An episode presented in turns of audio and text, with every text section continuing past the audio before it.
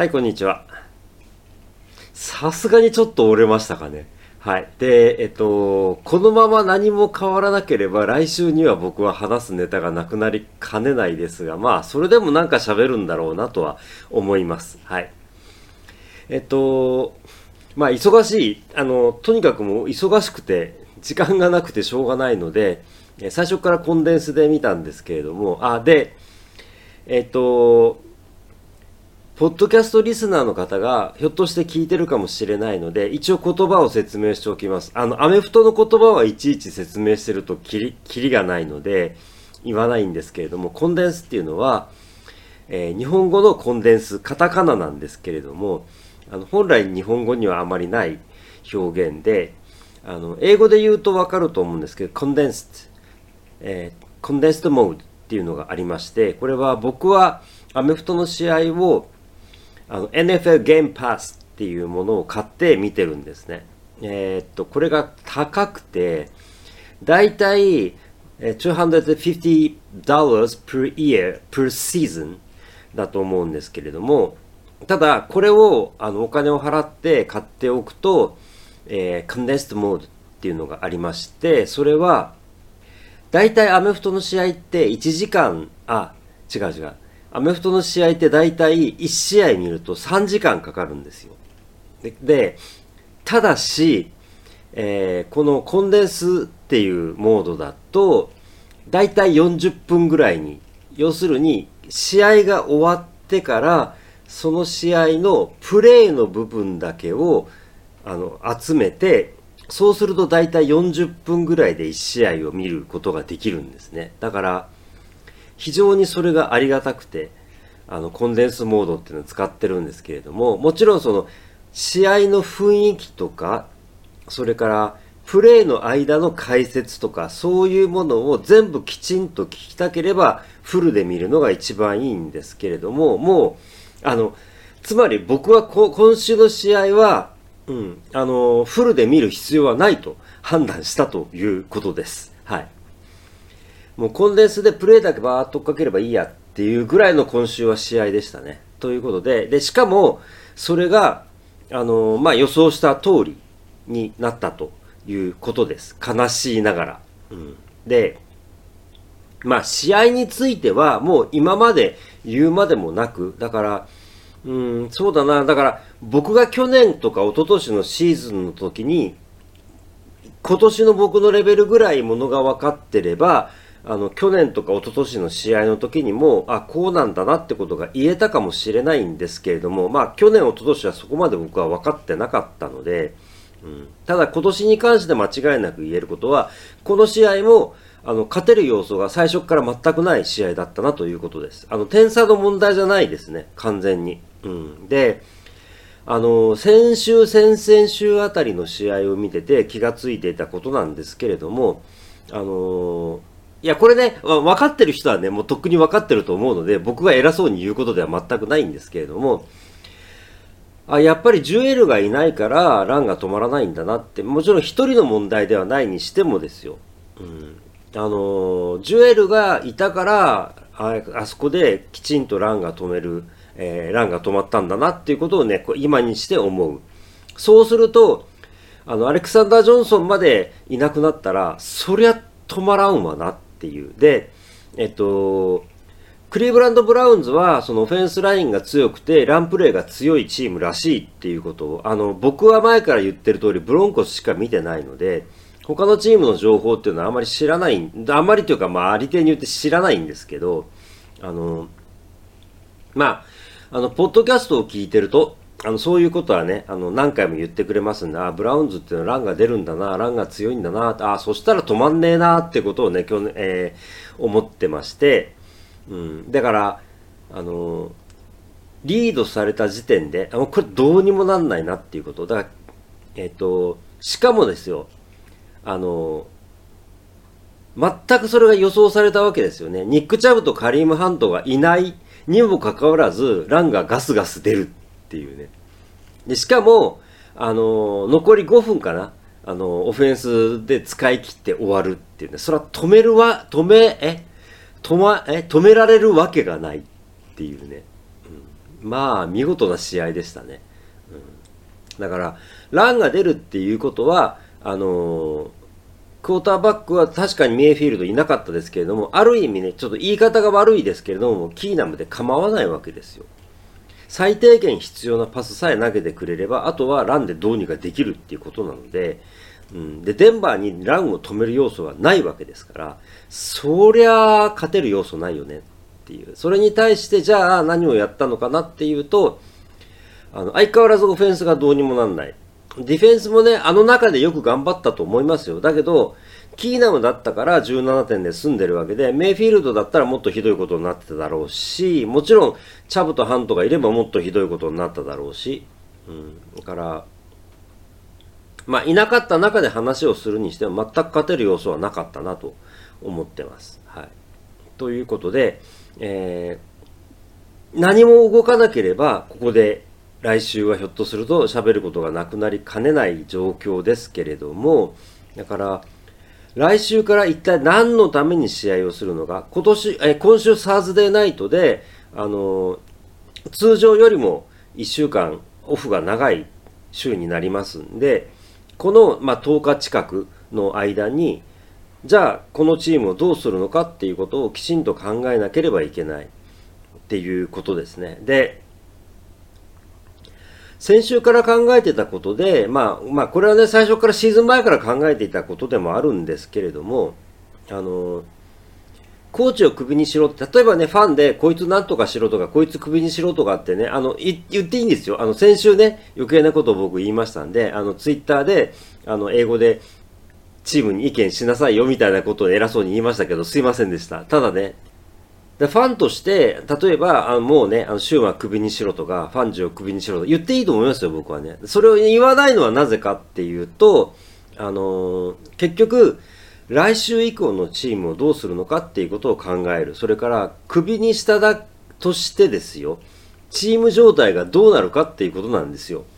あの、今はっきり言って、あの、ヘッドコーチも、オフェンスコーディネーターも、ディフェンスコーディネーターも、スペシャルチームコーチも、すべてどうにもなんない状態になってるわけじゃないですか。だから、ヘッドコーチクビにしたとして、じゃあ誰がヘッドコーチ役をやるのかっていう問題。うん、で、オフェンスコーディネーターをクビにしたとして、じゃあオフェンスコールを誰がするのっていう問題。そういうことを考えていったときに、来週以降、チームがそれでも戦っていかなければいけない中で、今のコーチ陣が良くないながらも、あの、悪いながらも、どうしも、どうしようもないながらも、現状で最善の布陣であると、ペイトン GM が考えるのであれば仕方がないのかなっていうことは思いますよね。だから、来週以降、ここでコーチをクビにしたとして、さらにチーム状態が悪化したらどうにもならないわけで。だから、それに関しては、だから、あの、もう、もうね、あのー、判断するべきタイミングはペイトン GM のところに来てると思うし、彼が何を考えるか。で、彼がどこまでね、準備してるかってことなんですよ。で、コーチを変えるっていうのは本当に大変なことで、あの、これだけで各チームが、あの、コーチの人材に苦労してるわけじゃないですか。で、うちも、あの、バーンス・ジョセフとビッグ・ファンジオと失敗してるわけですよね。で、あの悲しいことですけれども、もう仕方のないことで、他のチームでもこうやってコーチで失敗してる事例ってたくさんあるわけで、